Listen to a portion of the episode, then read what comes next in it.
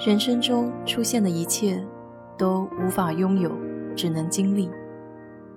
愿你不以物喜，不以己悲，来去随缘。我是 DJ 水色淡子，在这里给你分享美国的文化生活。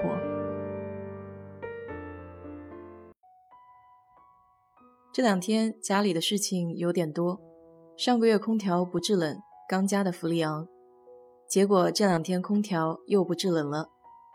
找了个师傅来看了一下，短短一个月的时间，氟利昂已经漏光。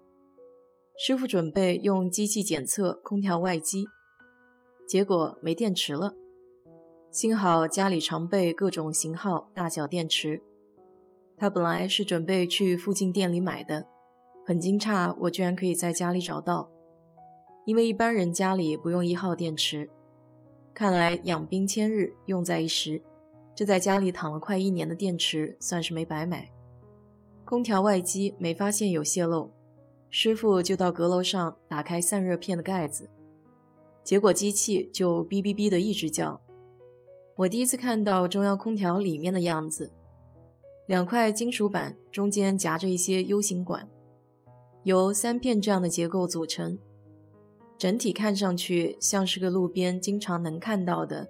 那种竖着的三角防滑指示牌，散热片的管道上已经有厚厚的一层铁锈。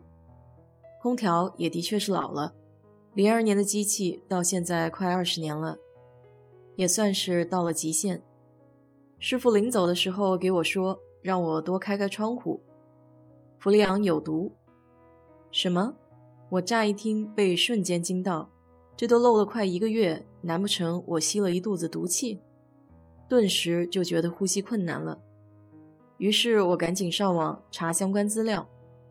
原来氟利昂作为冷媒是无毒无味的，但是一遇到明火就会产生氯气，那时候才有毒。幸好我在家里不怎么开火烧饭。其实每次师傅来家里修东西，不论是空调、游泳池的水泵，还是热水器。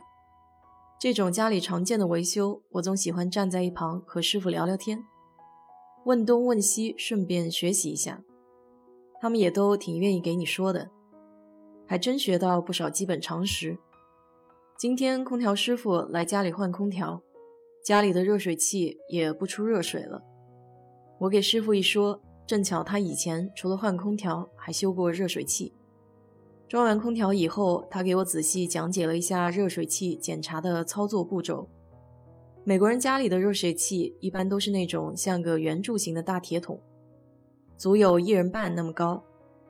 我家是烧气的，还有的人家是烧电的。气的热水器在下面有个气阀的开关，连着煤气，上面写着 on、pilot 和 off。意思就是开、测试和关。如果观测炉子里面没有明火，就将开关调至 Pilot 测试处，按下左手边红色的按钮，然后在出气口点火。红色按钮要按到一分钟才可以松手。火势稳定了以后，再将气阀调至开的位置。师傅简单的教了我一下这个步骤，就给我省了至少一百块的上门费。我在美国最讨厌平常修理家里东西的时候，有些人漫天要价。上次修个洗澡的龙头，我就被坑了四百五十块。不过也怪不得别人，是自己不懂行。所以平时可以自己动手修理的东西，就尽量不去花钱雇人了。油管上那么多教家里常见修理的视频，有那么高的点击量，估计和我一样的情况很多。美国这里的水管工、电工都特别的紧俏，收费很高，只要考个证书，基本上不愁没活干。尤其是在休斯顿，蓝领白领并没有那么大的区别，有些蓝领挣的可能还比白领多。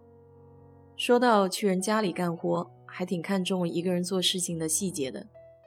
不少师傅很讲究，比如给我修空调的这位，进进出出，只要是在室内，都穿着鞋套。还用厚厚的塑料布铺在楼梯上，怕把地毯给弄脏了。这个小细节又让我想起一件事情，就是搬家。来美国之后，我一共就搬过三次家，印象最深的还属在休斯顿的这一次。这家叫 Three Man Movers，翻译过来就是三个人搬家公司。在休斯顿路上开车，经常可以看到这家。搬家当天来的就是三个墨西哥人，身强体壮。他们有一种小拖车，两个轮子的那种。大件的家具会用很厚实的棉被裹住，然后抬到这个小拖车上，一点一点从楼梯上往下挪。我当时站在楼下观察了蛮久。他们干活的时候特别会使用巧劲。虽然是五大三粗的汉子，但做事情非常仔细。我完全不用担心家具或是玻璃类的物件会磕着碰着。其实仔细想一下，即便是搬家这种一般人印象里靠力气吃饭的活，也得讲究脑子灵活。所以美国人常说的一句话是 “work smarter, not harder”，也就是要灵活机动，不能死挨死板。我想这也是一条普世可用的原则吧。好了，今天就给你聊到这里。如果你对这期节目感兴趣的话，欢迎在我的评论区留言，谢谢。